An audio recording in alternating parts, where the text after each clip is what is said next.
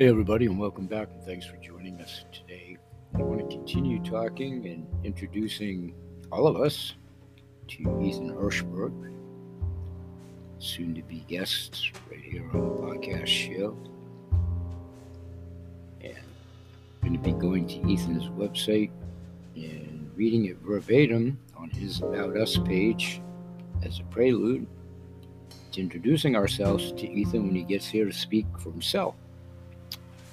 Verbatim, we are on a mission to create clean plant based supplements. Our story, it all started in Ethan's home kitchen with the first apple cider vinegar shot. He managed to make it so delicious that it simply had to be shared. After a lifetime in this wellness industry, Ethan came to understand how supplement companies operate, make the cheapest possible product, and convince people that they need it and sell it for as much as possible without any care for an actual function, quality, or long term human and environmental health. That's why we're taking on the stale,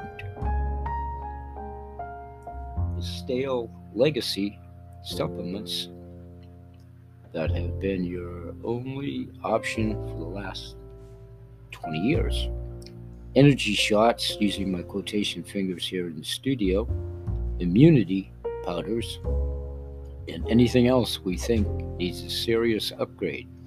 We're creating clean, organic, whole food supplements that work, taste great, and are actually good for you. Our values, quality, based enough isn't good enough. Plenty of others can create things that are a half step better. Our focus is best in class, or we won't make it. Sustainability. We always consider the impact to people and our planet at every stage of formulation, production, and consumption convenience, ready for action, already suited to however you're going to use it. Our shots and drink mixes are easy to integrate into your routine. Let's take a 10 second break and we'll come back and talk about Ethan Hirschberg. A little bit more about his profile. And thanks for joining us. We'll be right back.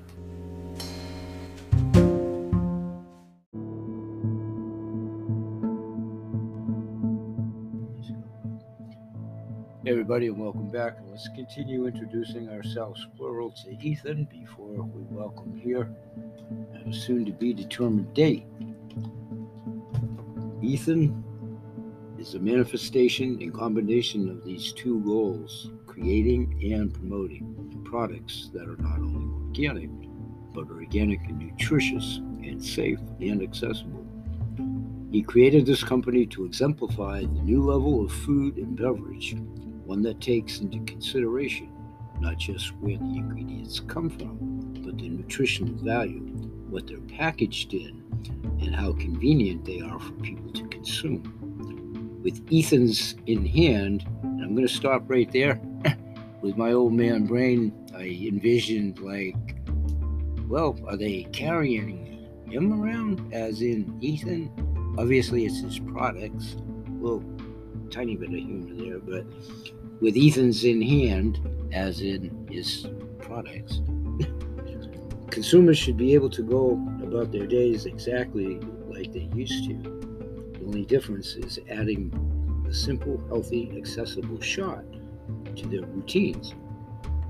Ethan wants it to be one small thing people can do to feel better.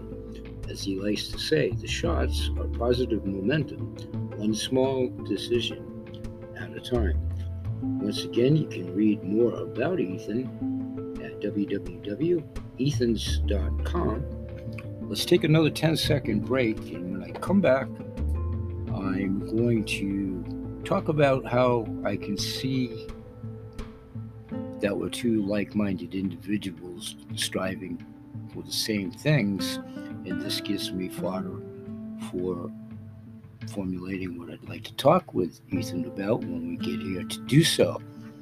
So let's take a 10 second break and um, we'll go for about another 20 minutes when we come back, give or take, and see if we can wrap this up inside of 30. Thank you. We'll be right back.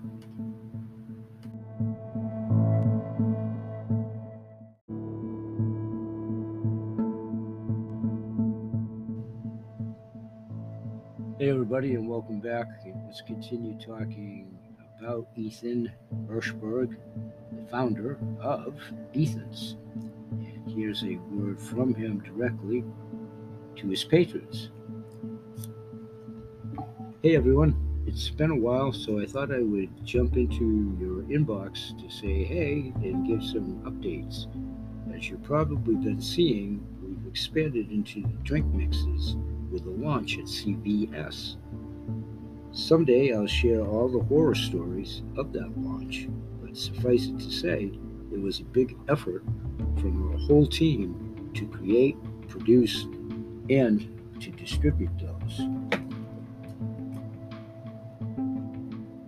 From the 30,000 foot view, I think the drink mixes add a new dimension to our company demonstrates our commitment to our overall goal to create clean, plant based, organic whole food functional supplements. Just as we did with our clean energy shots, we feel like these new lines, particularly the Immune Boost, offers a fresh alternative that's better for you and better tasting. Think about it. When it comes to energy shots or immunity powders, really haven't had much choice over the last 10 years. We're hoping to change that. Aside from that, we've been seeing incredible adoption of our energy shots across all channels online, convenience stores, drugstores, you name it. It's been crazy to see how our five hour energy, or how their five hour energy, is sold literally everywhere. The cool thing is feeling like anywhere they've gone, we can go. We keep hearing the same feedback that people can't leave the effect. It's been super encouraging to hear how we're solving problems for people. Focus for afternoon meetings, motivation to work out, and whatever it may be. All without the headache, the crash, and other consequences to drinking traditional energy products. I'll be checking in more often going forward, so drop me a note with anything you want to hear about, talk soon. That's Ethan with his own words as the founder, with notes from the founder on his own website. Let's take another 10 second break, and when we come back, I'll expand upon how this retrofits into specifically my workout for geriatrics, and the nutritional side of things there but how this is obviously beneficial to all of us from kids from 1 to 92, continuing good nutrition and health. We'll be right back. Thanks for staying with us.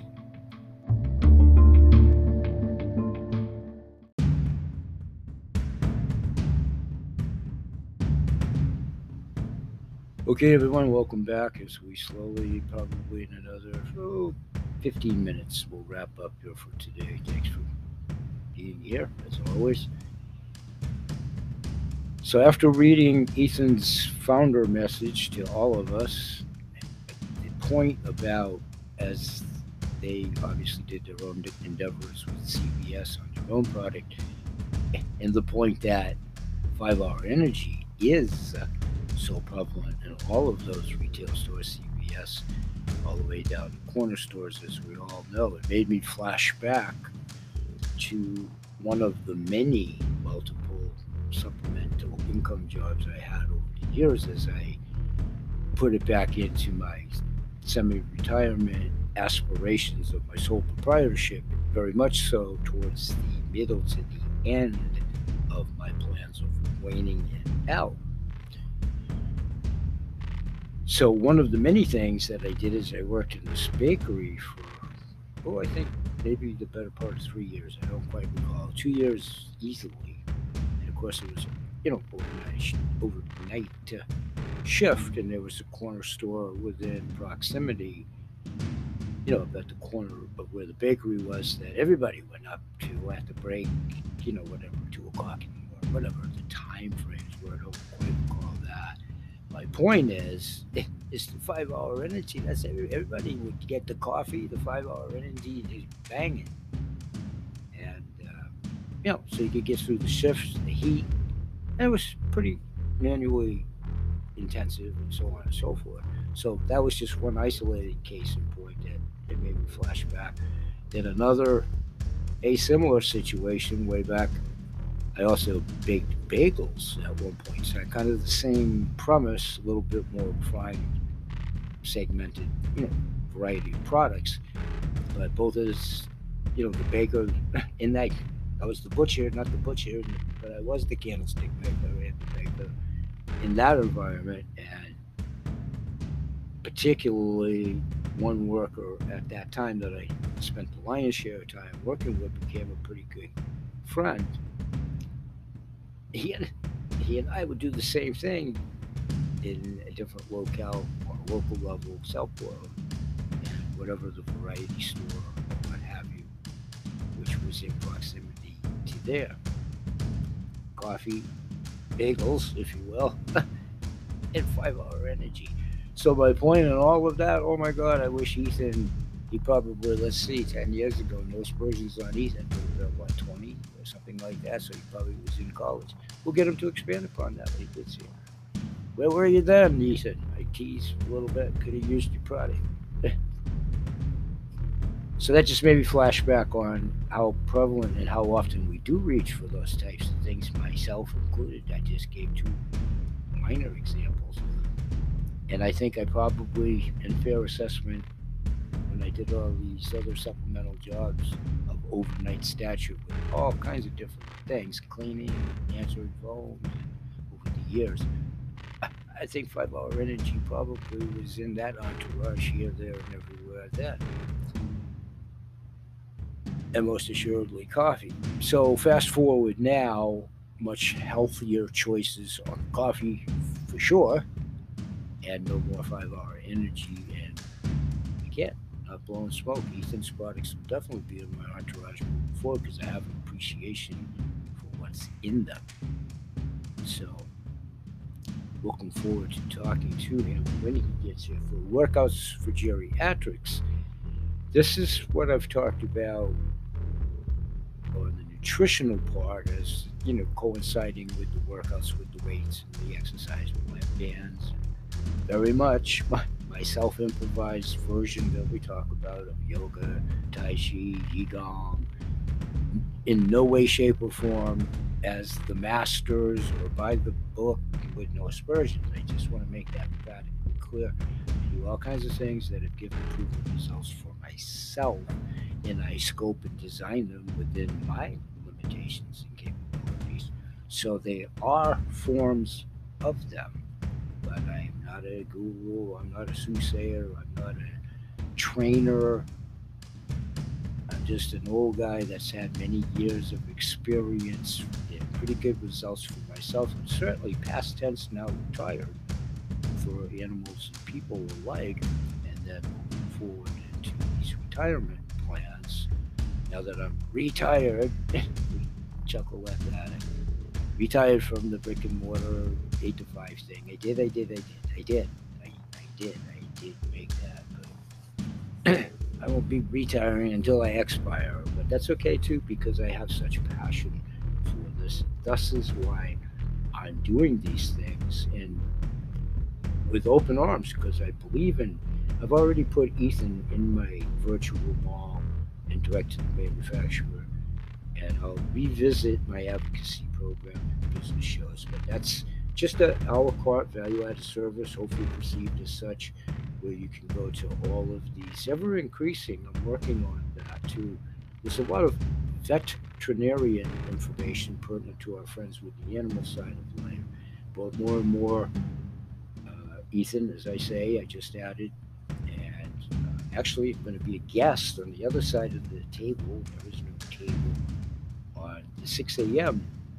run podcast show at taping myself tomorrow, and I've already added those folks because, like minds, and we're, we're in the business together for ultimately good nutrition, healing, health, and uh, I'll talk about more and more of those additions. And uh, that's something I, my way of giving back. And if it all goes according to Hoyle with some minor contingencies based on interest level and all of that, we'll talk about that at the business shows. It's a way that I can give back with cash, which I've never been adverse to in all these rescue facilities over the years, past tense especially, that I did many give backs with little cash and donations and sponsors. And I have no problem with doing any of that. It's my aspiration to be positioned to do that again on my proverbial bucket list as we head into marathon home stretch of life. And again, I have every intention and feel as though I'm going to be around a little while to haunt everybody. You guys don't get off that easy. but kidding aside, obviously, uh, you know, in the home stretch of life, the marathon. So I'm just trying to give back, continuing to promote good health, something I've done for a really long time. And it's been a passion since I was a kid. Animals, people, being an empath, helping out, trying to do what I can. Through a lot of bumps and own battles and whatever along the way, trying to stay healthy, get healthy, get back to being healthy, learning from life's lessons, and trying to promote through many of these doctors and young entrepreneurs, especially like Ethan, that gives this old heart some warmth and knowing that when I go to the great beyond, these are the intuitives that I'm trying to work with for a number of reasons. The income streams aside, and we'll talk about those at the business shows, but to change the way things have been done over the decades. And I'll go a little bit easier than I normally do, but let's face it, they haven't been the most successful, and it has a lot to do with events as the world turns forward on its axis. And here we are. So it's good to know that young entrepreneurs that have those like-minded things to get back to addressing the planet that most assuredly needs health rejuvenation. But the right way and with striving to clean products in their lifetimes with some time to do it. So we're ambassadors, we're just chronologically on two different ends of the scale by birth. That's all. So that's the way I look at it. I hopefully Ethan will concur and looking forward to getting him here. So as this pertains to our nutrition sections over at Workouts for Geriatrics, this encompasses a lot about what we continue to talk about healthy meals, food for the mind, body, and the soul, earth and derived clays, tinctures, show that I'm going to be a guest on tomorrow at 6 a.m. run. I honestly do not know until probably our 15 game pregame warm up, if you will, as we get to know each other a little bit before we go to air. There's just no different than mine, other than, you know, maybe providing venue and software and all of that. You know, one, one serves as host, one serves as guest. And in all candor, it's been a while since I've been a guest, and I think I talked about that probably about this time. Oh my goodness, with my old man brain, easily last summer, if not closer to a couple of years ago. It was my great pleasure to be a guest. That was my most recent notice being a guest with the fine folks over at First Story. Again, young Japanese overseas entrepreneurs with uh, websites and online. They sought me out for a lot of information, I guess. Because even though I've flown under the radar so many years in doing these podcasts, I've done an incredible amount of them, and for a whole variety of reasons that I've said before. I've never really promoted them with hashtags and all that. They always were more under the guise of blog vlogs and talking with and to many of these supplying vendors past tense that I was representing at any given time in all kinds of different capacities. over the years representing their products directly and under private label, area regional rep, independent ingredient broker, which I serve in retirement, unique to one client only now, my good friend Michael King at Vitality Clay, as Michael powder continues to be in many of his fine products. And we'll talk about him in tomorrow's show and his products, continuing with workouts for geriatrics and nutrition for all of us, kids from 1 to 92. So I'm going to close it out for today.